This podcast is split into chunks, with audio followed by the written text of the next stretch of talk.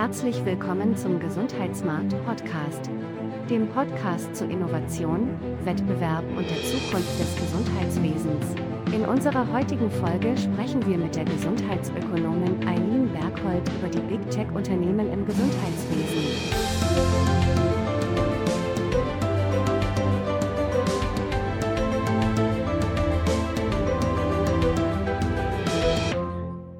Herzlich willkommen zu einer neuen Folge des Gesundheitsmarkt Podcasts. Mein Name ist Philipp Köbe und ich freue mich, Sie heute zum kleinen Jubiläum begrüßen zu dürfen. Wir bringen heute die zehnte Folge raus. Und heute sprechen wir mit Eileen Berghold über das Thema Ethik und Big Tech im Gesundheitswesen. Eileen Berghold studierte Gesundheitsökonomie in Köln und arbeitete zuletzt am Cologne Center for Ethics, Rights, Economics and Social Science and Health kurz CERIS und der Forschungsstelle für Ethik an der Uniklinik Köln und ist jetzt gemeinsam mit Christiane Wopen, die die Leiterin des CERIS war, nach Bonn gewechselt an die Universität Bonn auf die äh, Herzprofessur und dort am Center for Life Ethics. Und ich freue mich heute mit Aline genau über das Thema Big Tech zu sprechen.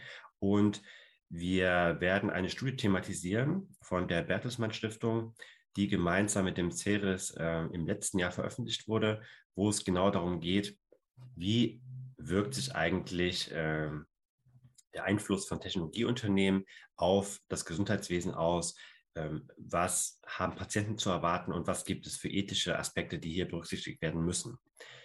Herzlich willkommen, Eileen, willkommen im Gesundheitsmarkt Podcast. Ja, lieben Dank. Hallo Philipp. Lieben Dank, dass ich hier sein darf. Vielen Dank für die Einladung. Wie würdest du den Tech-Giganten erstmal grundsätzlich einordnen? Ähm, also grundsätzlich im Rahmen unserer Studie verstehen wir eigentlich äh, Tech-Giganten als Technologieunternehmen, die unvergleichlich hohe Kompetenzen in Bezug auf unter anderem ihre Ressourcen und ähm, im, vor allem in Bezug eben auf Digitaltechnologien haben. Ähm, das weiterhin werden sie ausgezeichnet durch äh, massive Finanzmittel ähm, und dadurch, dass sie auch meist erst sekundär in der Gesundheitsbranche auftauchen. Das heißt, sie sind nicht primär dort verortet und machen dort, ähm, ja, und sind dort aktiv, sondern eben erst sekundär. Und auch äh, im Bereich ihrer Ziele können wir eigentlich festhalten, dass ähm, die sogenannten Tech-Giganten, zumindest im Rahmen unserer Studie, ähm, durch vielfältige Innovationen die Gesundheit und auch das Gesundheitsverhalten eben der Menschen verbessern möchten und eben im Gesundheitswesen auch mittels ihrer digitalen Produkte und Services ähm, grundlegend zur Transformation beitragen möchten. Mhm.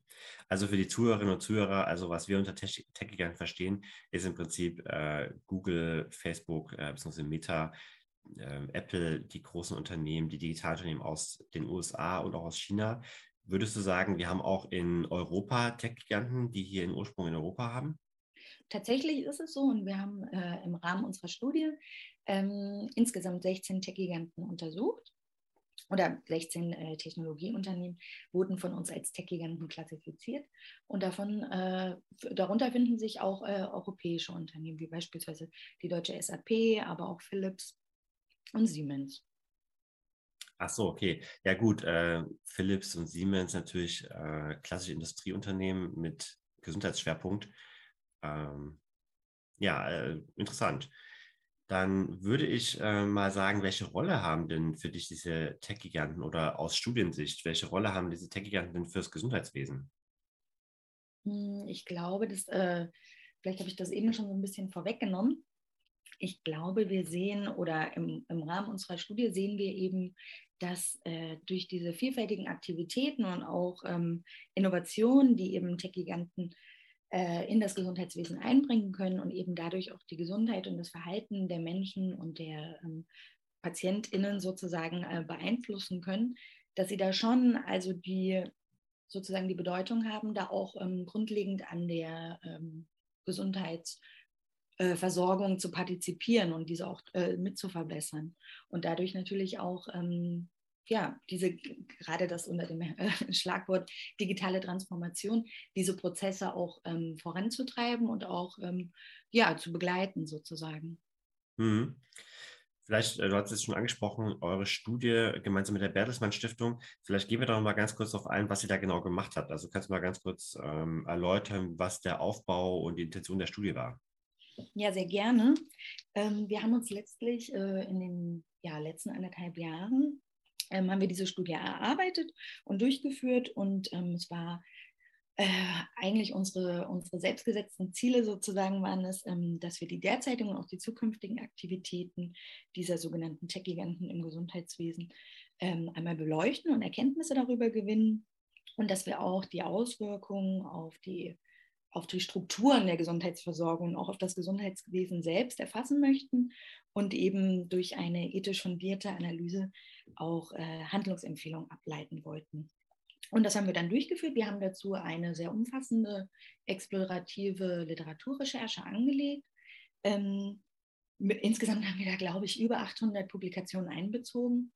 Äh, also sämtlicher Arten sozusagen, graue Literatur, Mission Statements der Unternehmen, aber eben auch ganz äh, klassisch ähm, Literatur aus äh, Fachdatenbanken. Dazu haben wir dann, ähm, um das noch ein bisschen empirisch auch zu füttern, auch die ersten Erkenntnisse, die wir im Rahmen dieser Literaturrecherchen auch ähm, äh, bekommen haben, sozusagen, haben wir ähm, insgesamt acht äh, leitfadengestützte qualitative Interviews mit ExpertInnen geführt, mit Personen aus, äh, die in dem Bereich KI, Regulatorik und Investment tätig sind und ähm, haben darauf aufbauend genau dann eine ethische Analyse sozusagen durchgeführt und sozusagen die ähm, Potenziale und die Herausforderungen in dem Bereich zu erörtern und haben ja darauf aufbauend auf diesen Erkenntnissen ähm, in vier für diese Studie relevanten Bereiche, über die wir ja vielleicht äh, gleich noch sprechen werden, ähm, ja, Handlungsempfehlungen abgeleitet.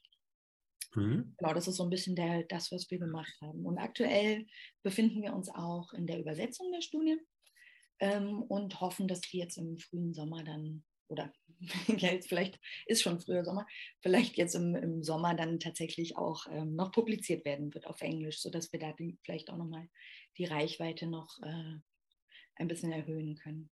Ja, wir werden auf jeden Fall alle Informationen zur Studie äh, mit in den Podcast-Notizen verlinken, für alle, die es interessiert. Ja. Welche Eth äh, Werte und Prinzipien habt ihr denn in eurer Studie jetzt definiert oder wie habt ihr das klassifiziert? Ähm, ja, grundsätzlich ist es so, dass wir ähm, uns bei der Bewertung oder bei der ethischen Analyse dieser gesundheitsrelevanten Aktivitäten der Tech-Giganten ähm, auf äh, ja, Werte und Prinzipien ähm, bezogen haben, die auch von anderen äh, Gremien der Ethikberatung, wie beispielsweise der Datenethikkommission der Bundesregierung, ähm, berufen haben. Ähm, und einer der Aus- oder der, der grundlegendste Wert, äh, der für uns ähm, ja, den Ausgang sozusagen gebildet hat, war die Würde des Menschen. Und davon äh, ausgehend haben wir uns weiterhin mit äh, Freiheit und Selbstbestimmung, mit äh, Gesundheit, mit Privatheit, aber auch mit Sicherheit und sowie auch mit Fragen der Gerechtigkeit und Solidarität, als auch Nachhaltigkeit und Demokratie beschäftigt. Und Gesundheit ist ja für euch auch ein, äh, ein, ein Wert an sich schon mal. Also, hast gerade schon gesagt, ähm, die Würde des Menschen äh, steht ja im Grundgesetz, auch äh, Unversehrtheit des Menschen steht im Grundgesetz, Artikel 2, Absatz 2. Mhm. Also welche, äh, welche besondere ähm, Rolle habt ihr denn jetzt Gesundheit in Bezug zu diesen äh, Tech-Giganten gegeben? Hm, ich glaube, also letztlich ist es ja so, dass es ähm, für uns das Ziel auch dieser ethischen Analyse war, dass wir zum einen so ein Bewusstsein schaffen, auch für die Komplexität dieser ganzen äh, Technologien und auch ähm, dieser technologischen Transformation, die in der Gesundheitsversorgung stattfindet. Und ähm, darüber auch ein Stück weit die Diskussion zu befördern und ähm, einfach ein bisschen Klarheit zu schaffen in dem Bereich, beziehungsweise ähm, auch äh, um ja, sozusagen unter Einbeziehung ethischer Standards sozusagen ähm, wünschenswerte Innovationen auch zu fördern und eben potenziell negative Konsequenzen auch schon frühzeitig ähm, ja, äh, sozusagen er erkennen zu können, beziehungsweise vermeiden zu können, dann in, in letzter Konsequenz. Und in insofern hat ja Ethik da auch irgendwie eine, äh, sehr viele unterschiedliche Funktionen. Also sie konzipiert da, sie legitimiert, sie evaluiert und sie begründet auch bestimmte Normen. Und wie du gesagt hast, ist Gesundheit ja als ähm, ja, hohes Gut sozusagen ein Wert an sich selbst, also den es äh, gilt äh, mit einzubeziehen, als sowohl als ethischen Wert als auch als hohes Gut. Mhm. Wenn wir jetzt mal die, die digitale Transformation betrachten, ähm, welche welche ethischen Prinzipien können dann äh, bei der digitalen Transformation eine Rolle spielen in Bezug zur Gesundheit? Hm.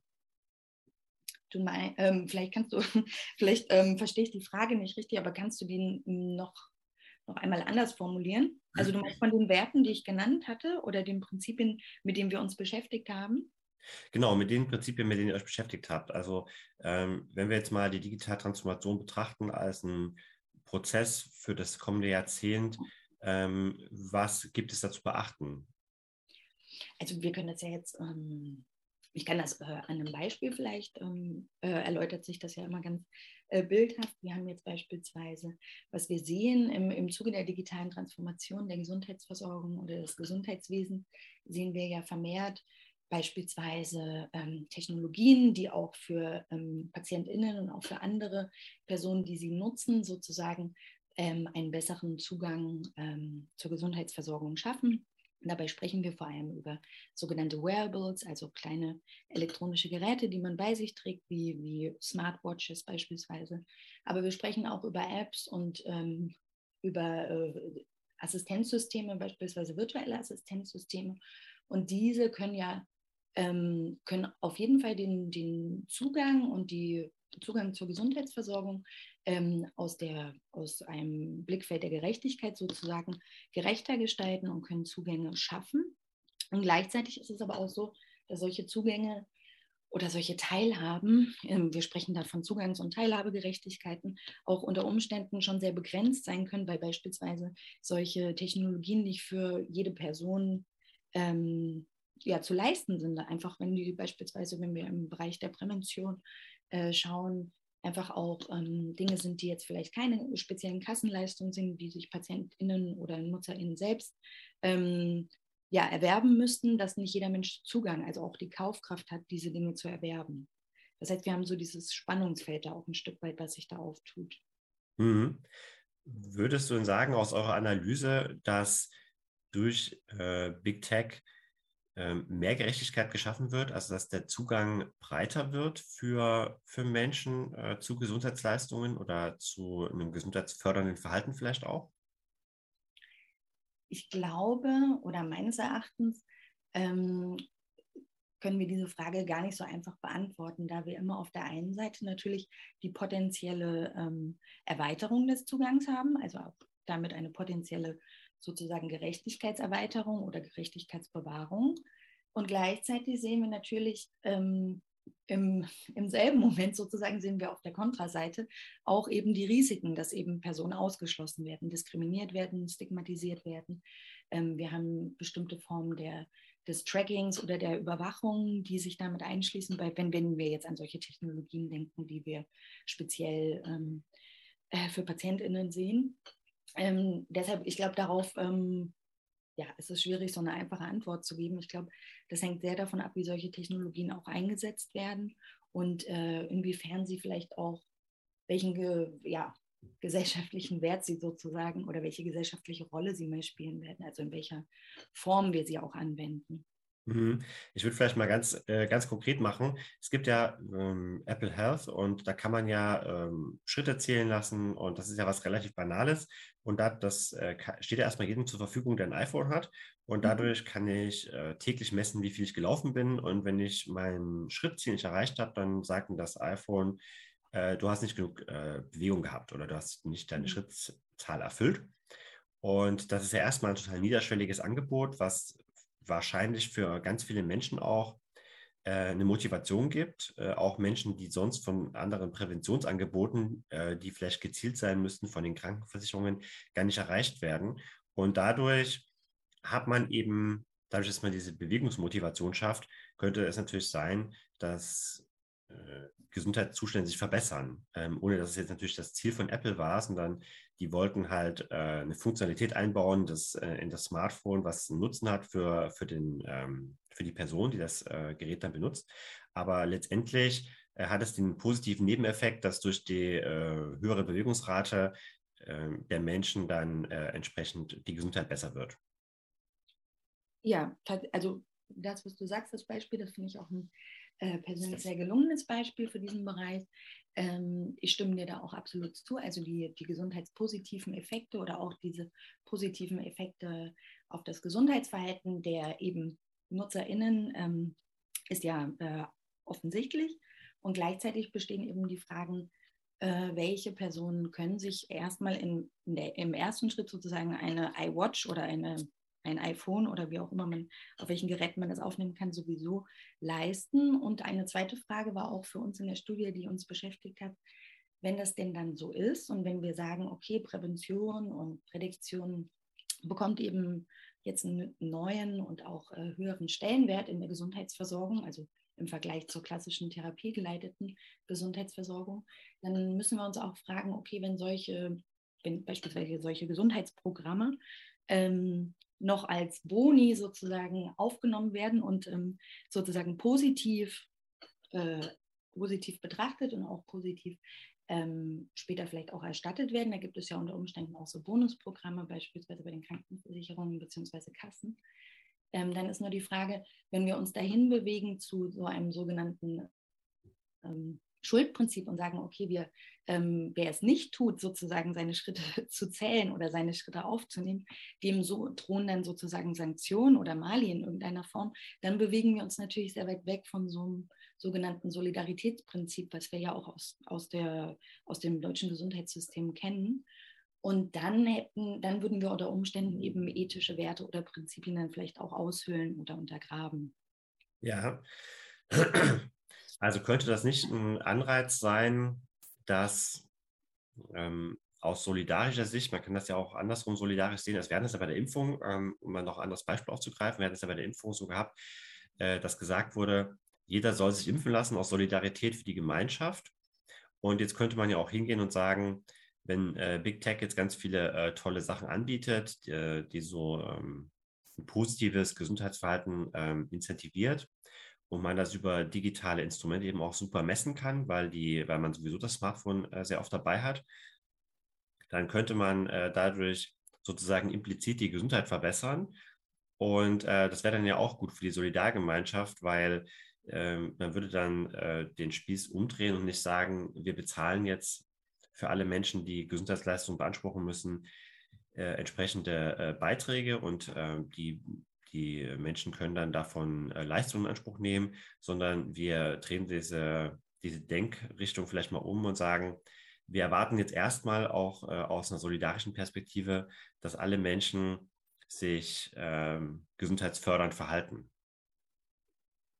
Hm, grundsätzlich, genau, spielt sich das eben immer vor dem äh, Hintergrund ab, dass eben die Menschen, von denen wir da sprechen, um die es geht, beispielsweise in der Solidargemeinschaft der, der Krankenversicherung, ähm, eben gleichermaßen eben dann diese gleichen Zugänge haben müssen, sozusagen. Und auch gleichermaßen, beispielsweise können wir in deinem Beispiel mit dem äh, Schritte zählen, ähm, wir können ja jetzt nicht von Personen ähm, die sozusagen an irgendeiner Form gehbeeinträchtigt sind, sozusagen erwarten, ähm, dass sie eben auch diese Boni bringen oder dass wir dann eben diese ähm, äh, das so ausweiten können. Aber sicher, wenn wir das ähm, unter Berücksichtigung bestimmter Aspekte und eben der ähm, Zugangs- und Teilhabegerechtigkeit erwarten, können wir auf jeden Fall da sehr positive äh, Effekte auch auf das Gesundheitsverhalten erzielen, auch in, eben in so einer Gesundheitssolidargemeinschaft sozusagen, ja.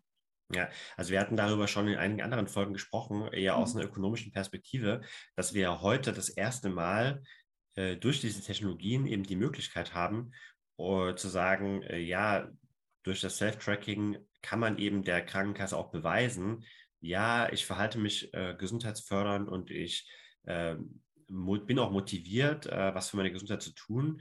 Und äh, liebe Krankenkasse, bitte belohne mich dafür oder incentiviere dieses Verhalten ähm, weil das ist für alle gut. Und das konnte man ja früher nicht. Also diese Bonus-Malus-Systeme, das ist ja nichts Neues. Es wird ja nur heute sozusagen durch Technologie äh, unterstützt. Aber äh, im Prinzip hat man, äh, hat man diese, diese Systematik, diese Denkweise, ähm, wenn ich gesund verhalte, wenn ich mich gesund verhalte, dann zahle ich vielleicht niedrigere Beiträge oder kriege eine Bonuszahlung oder kriege irgendwelche Leistungen von der Krankenkasse extra. Das ist ja nichts Neues. Und da wäre ja schon relativ viel Potenzial, weil man es halt jetzt super individuell steuern könnte. Und man könnte ja auch sagen, okay, wir wissen, es gibt vielleicht Vorerkrankungen oder chronische Erkrankungen und dann hat man natürlich ein anderes ähm, Level der Erreichbarkeit von bestimmten Gesundheitszielen und dementsprechend müssen natürlich nicht alle ähm, das gleichermaßen erreichen. Ähm, ist ja vielleicht auch erstmal nur ein Anreiz, dass man sich eher positiv gesundheitsfördernd verhält und äh, das negative Verhalten nicht sanktioniert wird, sondern einfach die anderen dann ähm, vielleicht Erstattungen bekommen.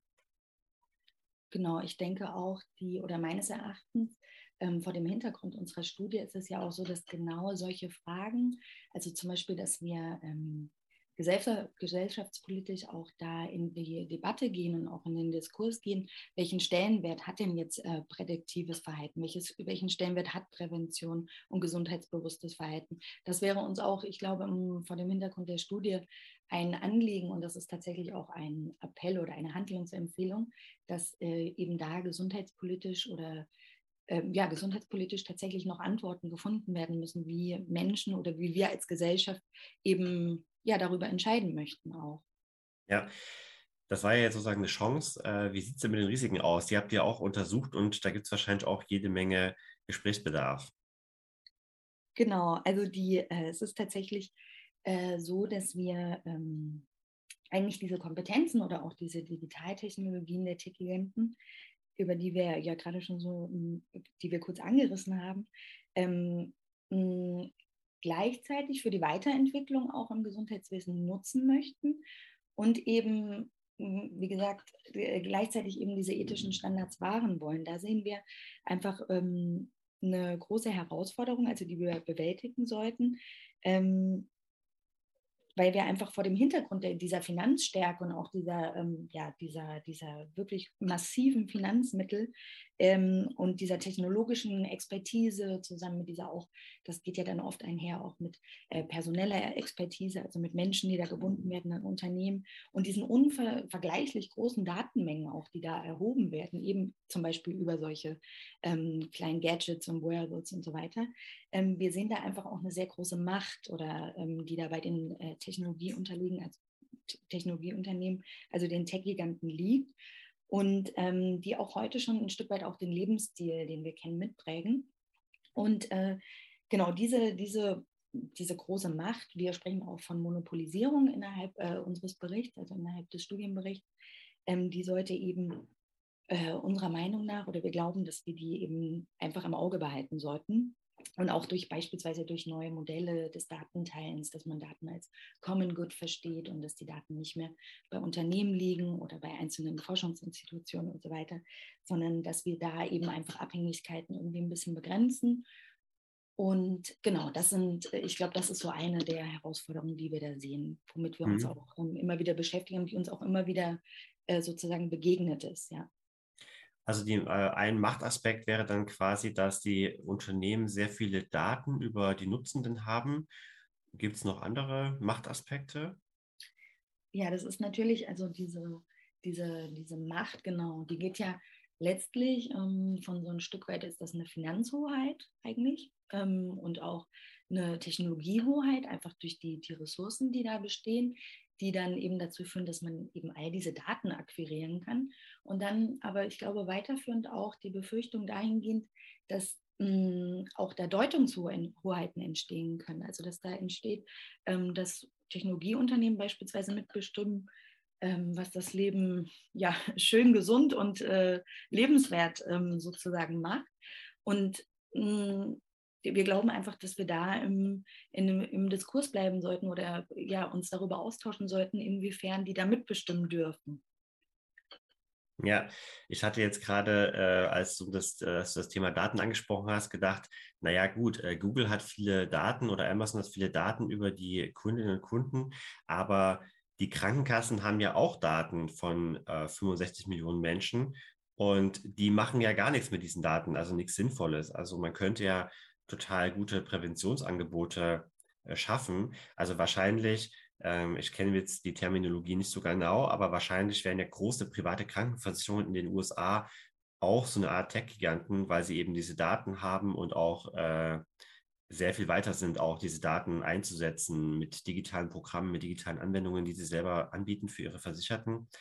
Und äh, würde man jetzt mal sagen, ähm, die gesetzliche Krankenversicherung als Ganzes ähm, betrachtet, wäre auch ein Tech-Gigant äh, mit diesen Daten über diese 75 Millionen Menschen in Deutschland, die dort versichert sind und die auch ähm, ja, eine Historie haben. Also diese, da, diese Krankenversicherungen haben ja eine unfassbare äh, Datenmenge auch aus historischer Sicht, wenn man jetzt äh, guckt, wie, wie viele Jahrzehnte schon Daten gesammelt werden. Äh, und da, da ja auch eine Schlagkraft dahinter steckt, dass wir das eigentlich schon auch hätten. Wir müssten es halt nur besser nutzen. Tatsächlich, das ist ähm, in dem Bereich äh, gibt es ja auch die Schlagworte von ähm, Datensilos oder Datenhoarding und so weiter. Ähm, wir glauben auch, dass man durch die Verbindung dieser ähm, Daten aus der, aus der Gesundheitsversorgung, also aus der alltäglichen Gesundheitsversorgung, Versorgung, wie die, die du besprichst, also Routinedaten bei den Krankenkassen, äh, bei den Krankenversicherungen, aber auch aus dem Behandlungsalltag. Wenn man die alle verbinden würde und auch in, in so ein lernendes Gesundheitssystem quasi einpflegen würde, ähm, dann hätten wir auch deutlich, ähm, also dann könnten wir sozusagen die Erkenntnisse, die wir aus Wissenschaft und Forschung und Entwicklung aus dem Bereich beziehen, deutlich schneller auch wieder in die Versorgung einfließen lassen und auch dort wieder schneller zu Daten gelangen, die wir quasi zurückfließen lassen in die Wissenschaft, um dort quasi so einen Kreislauf zu schaffen, also des Lernenden und auch ähm, der schnelleren Erkenntnisse, der ähm, präziseren Stratifikation und so weiter und alle Vorteile, die sich dann dadurch auch anschließen können. Also da sind wir auf jeden Fall, ja, auch, das würden wir sehr begrüßen und das ist tatsächlich auch ein, eine unserer Empfehlungen sozusagen, dieses System oder diesen Kreislauf auch zu schaffen und zu stärken und da auch Strategien zu entwickeln, weil, wie du sagst, das Potenzial von diesen ungenutzten, sehr, sehr vielen großen Daten, die dann bei einzelnen Akteuren und Akteurinnen liegen, äh, sozusagen in der Vernetzung und in der Verbindung untereinander eigentlich ein sehr großes Potenzial haben. Mhm. Ja, also auf jeden Fall. Äh, wir haben da äh, auch gerade über dieses Thema Datenplattform und ähm, irgendeine Art von, von, von Datenportal, was vielleicht in der ganzen Europäischen Union ähm, alle Bürgerinnen und Bürger vereint, äh, dann und, und, was genutzt werden kann von, von Krankenversicherungsunternehmen, Mhm. Ähm, wir haben ja 500 Millionen Bürger in, äh, in, in Europa. Wenn wir diese Daten, diese Gesundheitsdaten irgendwie vernetzen könnten, und das ist ja nicht unfassbar äh, schwierig, also das äh, ist ja eher so ein bisschen das Problem, dass, äh, dass es eben diese Silos gibt und natürlich die, die Krankenversicherungssysteme in jedem EU-Land ein bisschen anders äh, und auch die äh, sicherlich die Datenhoheit, was private Unternehmen und öffentliche äh, Krankenversicherungen oder staatliche Krankenversicherungssysteme äh, da, das ist sicherlich erstmal relativ schwierig, das auch zusammenzubringen, aber letztendlich eine Datenplattform zu schaffen, wo man eben auch KI einsetzt, weil KI ist ja keine Technologie, das ist ja kein Geheimwissen. Also das kann ja auch, können ja auch staatliche Instanzen irgendwie nutzen. Und ähm, wir könnten ja hier auch einen, äh, einen Tech-Giganten aufbauen, äh, der diese ganzen Sachen besser, besser nutzt, der vielleicht auch gar nicht profitorientiert ist da, da gäbe es ja auch total viele Möglichkeiten, das äh, in der Praxis dann perspektivisch für die nächsten zehn Jahre einfach zu machen. Ja. Ja, gut, da gibt es gar, kein, gibt's gar keinen Bedarf für eine, für eine, weitere Frage oder Antwort drauf. genau. Ich würde vielleicht nochmal äh, aus ethischer Sicht auf dieses Thema ja. Finanzhoheit drauf eingehen. Ähm, Im Silicon Valley ist es ja so, dass die ganzen großen Tech-Unternehmen äh, die Spitzenleute abwerben von den äh, Top-Unis in den USA, äh, hinsichtlich Psychologen, Programmierer und die greifen sozusagen schon mal präventiv das ganze äh, Spitzenwissen ab. Und das steht dann eben nicht mehr zur Verfügung für meinetwegen Regulierungsbehörden, für andere, vielleicht Non-Profit-Organisationen, weil die eben so viel zahlen können wegen ihrer Finanzhoheit oder dieser, dieser Möglichkeiten. Äh, wie kann man dem denn irgendwie aus ethischer Perspektive begegnen oder wie, wie würdest du das beurteilen? Das ist eine gute Frage, die den Bogen da ähm, zu einer, ähm, ja, zu einem, zur Ethik zu finden. Tatsächlich ähm, stimme ich dir zu, dass ähm, davon habe ich auch gehört, dass da ganz viel ähm, Expertise quasi äh, abgeworben wird durch ähm, ja auch finanzielle Anreize. Letztlich ist das natürlich äh, vielleicht eher eine, eine ähm, wirtschaftspsychologische Frage als eine ethische, wie man Menschen äh, Anreize geben kann, ähm, bestimmte, ähm, ja, bestimmte Berufe oder bestimmte Aufgabenfelder ähm, auch unabhängig von jetzt nur einem rein monetären Anreiz äh, zu erfüllen. Letztlich, ähm, ja, das ist, äh, glaube ich, ein schwieriges Feld. Und ich denke, ähm, dass neben diesen finanziellen Anreizen diese äh, Tech-Unternehmen natürlich auch ähm, ganz viele, ähm, ja, ganz viele andere Anreize zu bieten haben oder ganz mit ganz vielen Dingen locken können, die vielleicht so einer staatlich regulierten Behörde in Deutschland, könnte ich mir vorstellen, jetzt nicht so, ähm, nicht so zu zur Verfügung steht. Beispielsweise, man kennt das ja, dass viele dieser Unternehmen ähm, ja auch äh, gerade um eigentlich die Mitarbeitenden dort äh, zu halten, dann irgendwie ganz tolle, ähm, also allein schon äh, ja, bauphysisch ihre Gebäude so aufbauen, dass man da eigentlich äh, den ganzen Tag verbringen kann, dass man da die Freizeit noch verbringen möchte, um da im Feierabend auch noch ähm, gemeinsam Ideen weiterzuentwickeln und ähm, sich da am Ort aufzuhalten.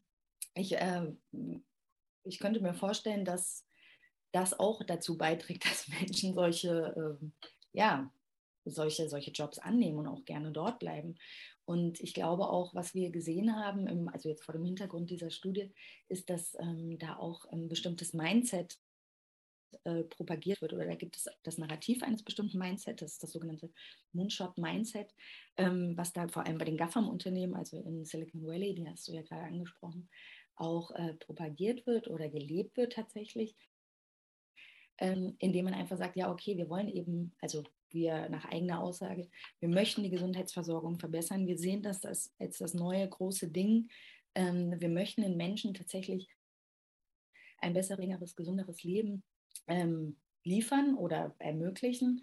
Und dafür, ähm, ja, und dafür schließen wir uns zusammen. Das ist unsere Mission sozusagen. Also ich denke, dass das ähm, die grundsätzliche Intention ähm, ja, ja eigentlich äh, letztlich äh, nicht, ähm, also nicht, nicht, äh, nicht äh, in keinster Weise unethisch ist. Die, die Frage ist natürlich, wie sich in solchen ähm, ja doch letztlich äh, Unternehmen, die ja ähm, die ja Profite erzielen müssen, um sich einfach selbst äh, zu erhalten, wie, wie man solche ähm, Anreize einbaut und ähm, wie man damit umgeht, sozusagen. Also ich denke, das wäre jetzt so meine spontane Antwort. Ich weiß nicht, ob, die, ob sie deine Frage beantwortet. Ja, doch. Äh, also die Frage ist ja auch, wie, wie nutzt man eben diese Macht aus und äh, hat man dann irgendwann so einen Vorsprung, den man, den, der nirgendwo mehr aufgeholt werden kann. Also ist es dann so, dass äh, meinetwegen der Staat äh, überhaupt nicht mehr nachziehen kann und gar nicht mehr versteht, was auch in diesen Unternehmen passiert, was diese Algorithmen machen. Und Jetzt hast du gesagt, äh, das Moonshot-Mindset. Ähm, ich bin mir gar nicht so sicher, ob das wirklich ähm, gerade so in, äh, abgesehen von vielleicht den Visionären in den Unternehmen, ob die wirklich alle das Moonshot-Mindset haben oder ob es nicht eher darum geht, ja, dass das Gesundheitswesen gerade in Deutschland 400 Milliarden Umsatz pro Jahr ungefähr, dass es natürlich einfach ein attraktiver Markt ist und man sagt, ja, da wollen wir natürlich auch gerne was mitverdienen. Gerade bei unserer Demografie, wo wir vielleicht sagen könnten, ja, also Gesundheitsleistungen werden halt extrem wichtig in den kommenden Jahrzehnten, also in ganz Europa natürlich und auch in den USA. Aber äh, eben auch, dass man vielleicht äh, im, im, im, normalen E-Commerce-Bereich gar nicht mehr so viel Geld verdienen kann, ähm, aber dafür perspektivisch dann natürlich in der Gesundheitsversorgung. Und deswegen überlegt man heute, wie man da eigentlich einsteigen kann und was man für super tolle Produkte mit dem Know-how, was man ja aus dem Technologiesektor hat, was man da anbieten kann. Ja, tatsächlich, das sind ähm, Überlegungen, äh, die wir auch vor dem Hintergrund der Studie äh, äh, durchaus meines Erachtens nach teilen. Also natürlich die ökonomischen Anreize, wie auch und diese, dieses ähm, Geschäft, was sozusagen auch in der Gesundheitsversorgung und im Gesundheitswesen ähm, zu machen ist, ähm, halten wir auch für eine, eine Motivation.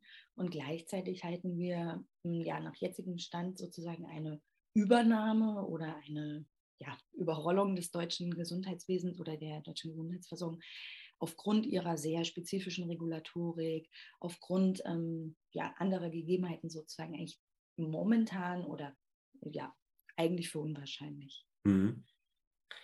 Ja, da kommen wir vielleicht dann auch idealerweise zu den Handlungsempfehlungen. Ihr habt ja Handlungsempfehlungen ausgearbeitet. Das ist wahrscheinlich auch das Interessanteste jetzt, darüber zu sprechen. Was sind das denn für welche?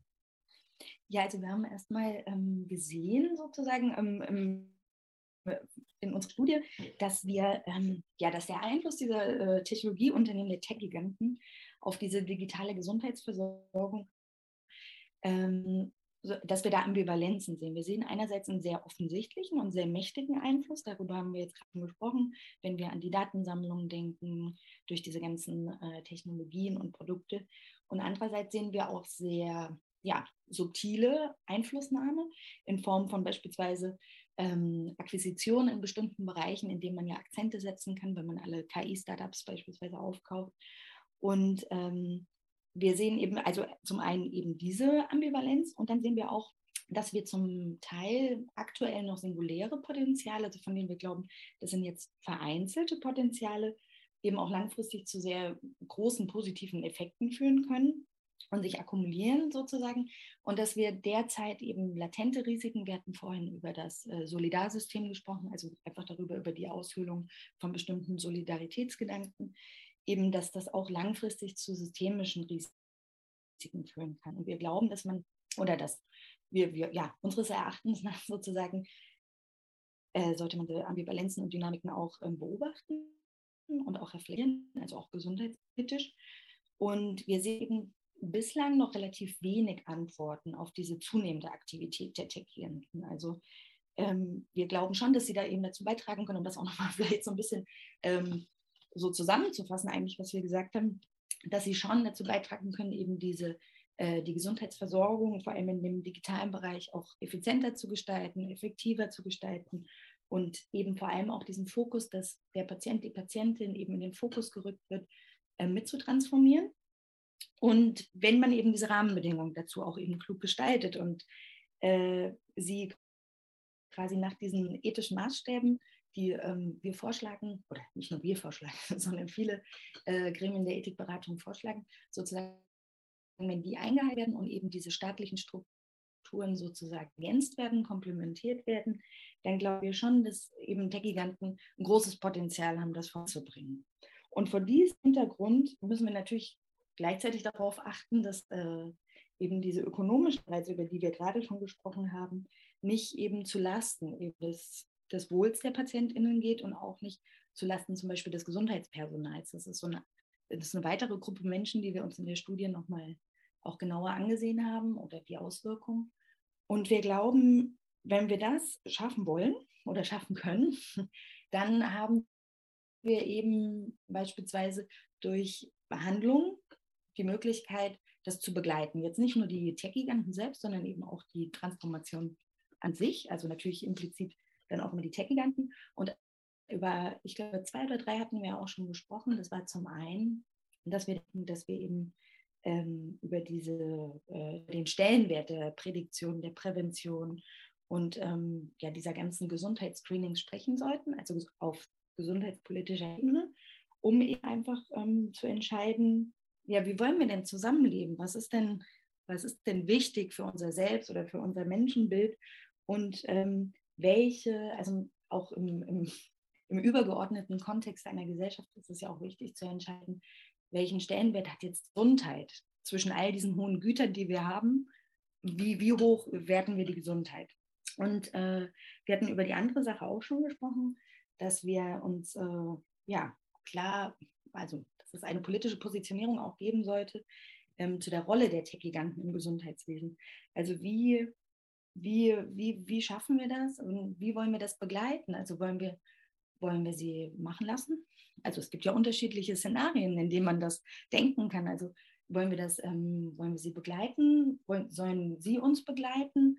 Ähm, sollen wir sie machen lassen oder schließen wir sie ganz aus? Also es gibt ja so unterschiedliche ähm, ja, Positionierungen, bei denen man, wir einfach glauben, es ist gut, eine, eine politische Position zu entwickeln, ähm, die natürlich die, die Vorteile einbezieht unseres Erachtens nach und die, die Nachteile minimiert, ähm, dann sind wir überzeugt, dass auch ähm, die Förderung eben dieser digitalen Gesundheitskompetenzen bei allen relevanten Gruppen sozusagen im Gesundheitswesen wichtig ist. Also, dass wir wissen, wie Technologien funktionieren, wie wir damit umgehen, Das ist bei PatientInnen wichtig, das ist bei den Menschen wichtig, die momentan noch keine PatientInnen sind, also die NutzerInnen. Und aber auch beim Gesundheitspersonal. Also wie gehen wir damit adäquat um? Wie können wir die so einsetzen, dass sie uns den größten Nutzen bringen und wir aber gleichzeitig ähm, eben die Risiken sozusagen eliminieren oder zumindest minimieren. Ähm, auch haben wir gesagt, dass wir ähm, ja, in einer solidarischen Gesundheitsversorgung sozusagen davon ausgehen, dass der Staat eigentlich monopolartige Strukturen vermeiden sollte, beziehungsweise äh, eher in, in, ja, in Strukturen oder in Investitionen investieren sollte, die ähm, Daten als Common Good verstehen. Und ähm, da hatten wir ja auch schon, das hatten wir vorhin schon kurz angerissen, dass wir eben weg vom Datensiloing und auch weg, weg von den ganzen Einzelpartikularinteressen hin zu einem äh, ja, sozusagen Gemeinschaftssystem. Ähm, auch sagen wir, dass wir KI eigentlich in der EU ähm, risikoadäquat regulieren wollen würden oder wir empfehlen das. Das heißt, dieser differenzierte Umgang damit und auch dieser risikoadäquate Umgang mit KI-Systemen sollte ermöglicht werden und eben auch grundsätzliche Rechte und Freiheiten dann gleichzeitig geschützt werden.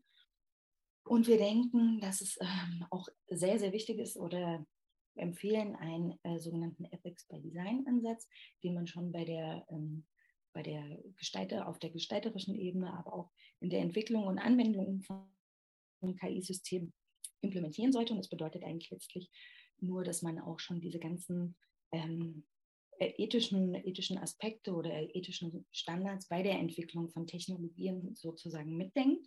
Also während des Prozesses und nicht erst retrospektiv sozusagen darüber nachdenkt, sondern ganz proaktiv da schon mit einfließen lässt. Und genau, auch was dann, wir haben eigentlich alles schon so ein bisschen äh, vorhin angesprochen, tatsächlich auch die, ähm, diese Gesundheits-, eigentlich gesundheitsbezogenen Risikoprofile, die wir in der Prädiktion oder in der Prävention finden, ähm, die uns ja erlaubt, dass wir viel genauere Krankheitsvorhersagen ähm, treffen können, also zu, zu Krankheitsrisiken, zu Verläufen. Ähm, dieses, äh, was ja von vielen als die größte Chance auch betrachtet wird, diese personalisierte Gesundheitsversorgung, ähm, dass wir im anderen Umkehrschluss sozusagen diese Profile, die ja da erstellt werden, die ja sehr schnell zu Diskriminierung und auch Stigmatisierung führen können, wenn wir beispielsweise an die, an, an Versicherungen denken oder an den Arbeitsplatz, an die Arbeitsplatzsuche, dass wir eben dafür plädieren, dass wir alle, alle Bereiche, in denen es die Persönlichkeit verletzt oder manipuliert oder die Integrität der Menschen verletzt, dass wir dafür diese Risikoprofile natürlich nicht nutzen das heißt außerhalb der Gesundheitsversorgung sozusagen. Und auch, und da hatten wir, das hatte ich vorhin auch schon erwähnt, dass wir eben glauben, eben dieser Kreislauf des Lernens, in dem sozusagen die Erkenntnisse aus Wissenschaft und Forschung im Entwicklungsbereich zurückfließt in die ähm, Versorgung und dort neue oder schnellere Anwendung findet und dann wiederum die Daten, die wir dort generieren, schneller in die Wissenschaft fließen kann, dass wir das durchaus äh, fördern wollen würden. Und das ähm, sollte sich auch zusammensetzen aus nicht nur aus politischen Menschen, sondern ähm, natürlich auch aus Vertretern aus der Zivilgesellschaft, Industrie, Wirtschaft.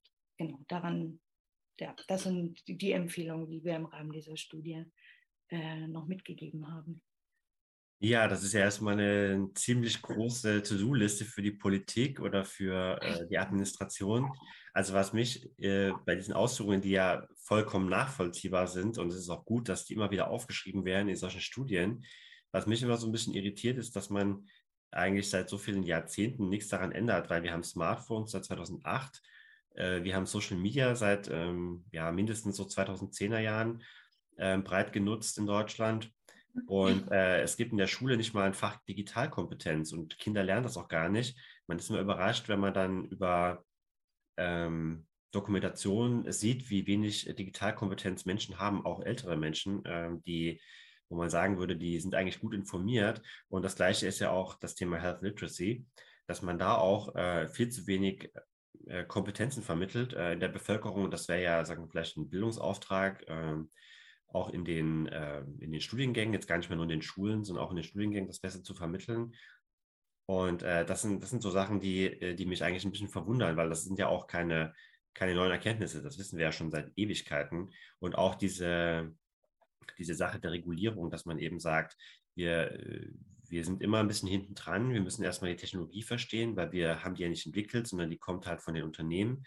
Und bis wir dann verstanden haben, was der Algorithmus eigentlich im Hintergrund macht und wie der funktioniert, das dauert halt. Und wenn die Unternehmen sich dann negativ verhalten, dann regulieren wir das irgendwie. Aber das ist dann so immer fünf Jahre nachgelagert. Und da hat man jetzt irgendwie gar nicht so eine richtige Lösung. Also es gibt zwar jetzt so ein bisschen Ex-ante-Regulierung in der EU, wo man versucht, mal da ein bisschen vorzukommen äh, und also nach vorne zu kommen und auch äh, ja, die Probleme vielleicht ein bisschen proaktiver zu lösen, die in Zukunft noch entstehen könnten.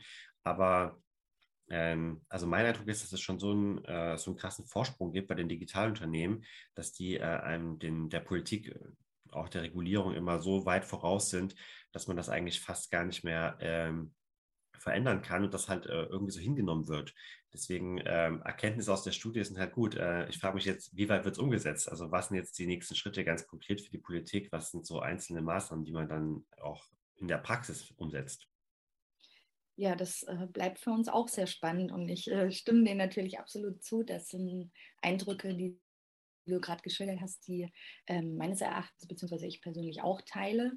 Und ähm, ja, bei denen es nur wünschenswert bleibt, dass ähm, vielleicht der wiederholte Appell oder die, wiederholte, die wiederholten Studienergebnisse von vielen Studien, die darauf hinweisen, auch was du sagtest, eben dieses äh, lebenslange kontinuierlich Vermitteln von Digitalkompetenzen, worüber ja schon sehr lange gesprochen wird und auch von vielen Seiten, ähm, dass es dann irgendwann ja dann doch vielleicht fruchtet und dort ankommt, wo es ja ankommen soll.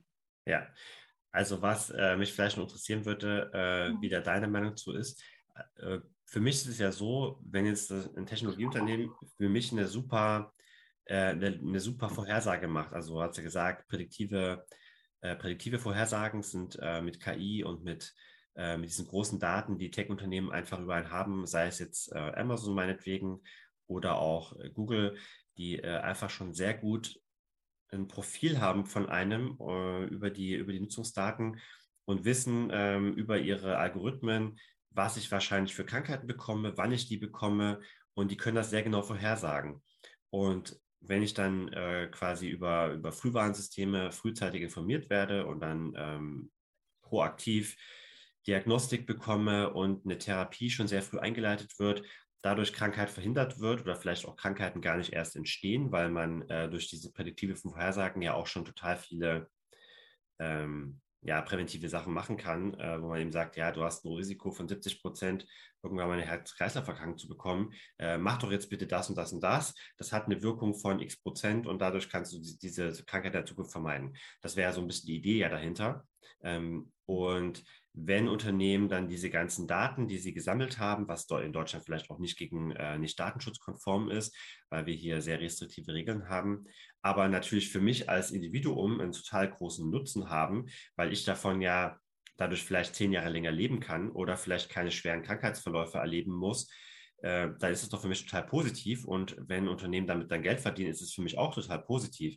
Also ähm, deswegen diese systemische Sicht und diese Sicht des Individuums die muss man ja vielleicht ein bisschen trennen. Aber ich hätte jetzt kein Problem damit, äh, wenn ein Tech-Unternehmen ähm, mir eine bessere Gesundheit besorgt oder für mich eine bessere Gesundheit bereitstellt oder dazu beiträgt, dass ich eine bessere Gesundheit habe, wenn ich dafür auf bestimmten, äh, bestimmten Datenschutz vielleicht verzichten muss oder ähm, vielleicht auch ähm, mehr Geld dafür zahlen muss, aber dafür langfristig natürlich dann Geld einspare, weil ich nicht so oft krank bin oder nicht so lange krank bin. Genau, hm, ich glaube, das ist ja auch ein ganz äh, wichtiger Punkt, den du da ansprichst und auch jetzt mit der äh, Referenz zu dem Datenschutz. Ich glaube, da auch da ist die Frage wieder, wie, wie gewichtet man auch diese, diese ethischen Prinzipien? Wie gewichtet man ähm, Gesundheit beispielsweise gegenüber Privatheit oder Freiheit und Selbstbestimmung? Und inwiefern ist auch ähm, solche, ähm, also inwiefern spielen auch andere ähm, Aspekte eine Rolle, wie zum Beispiel ein Recht auf Nichtwissen. Also es gibt ja auch durchaus Personen, für die, die sagen, okay, das ähm, die Krankheitsverläufe oder die, ähm, ich möchte gar nichts über meine genetischen Dispositionen jetzt so in dem Sinne erfahren. Und inwiefern ist es dann wiederum für die Unternehmen, die diese Informationen haben, die die, äh, also was machen die auch mit den Informationen? Wohin werden die weitergeleitet? Bleiben die bei den Unternehmen selbst oder wird damit sowieso dann vielleicht auch noch Geschäft gemacht und ähm, sozusagen gefährdet das wiederum auch andere, ähm, auch andere Aspekte unseres Lebens oder andere, ähm, ja, nicht nur ethische, aber generelle Rechte und Freiheiten?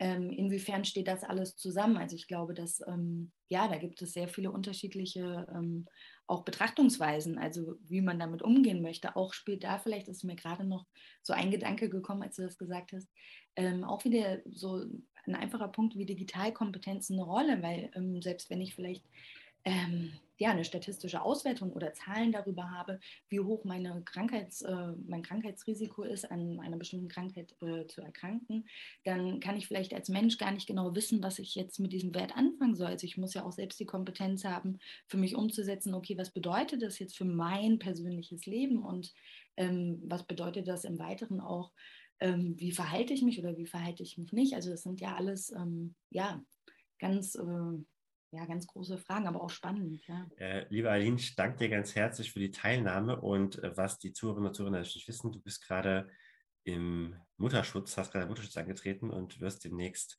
quasi Mutter und dafür wünsche ich dir natürlich auch ganz viel Freude. Diese Zeit äh, wird bestimmt total spannend und intensiv. Ähm, und vielen Dank, dass du heute dabei warst und bis zum nächsten Mal. Ja, ganz lieben Dank dir, Philipp, auch, dass ich hier sein durfte. Und ja, vielen Dank auch für die guten Wünsche und bis bald.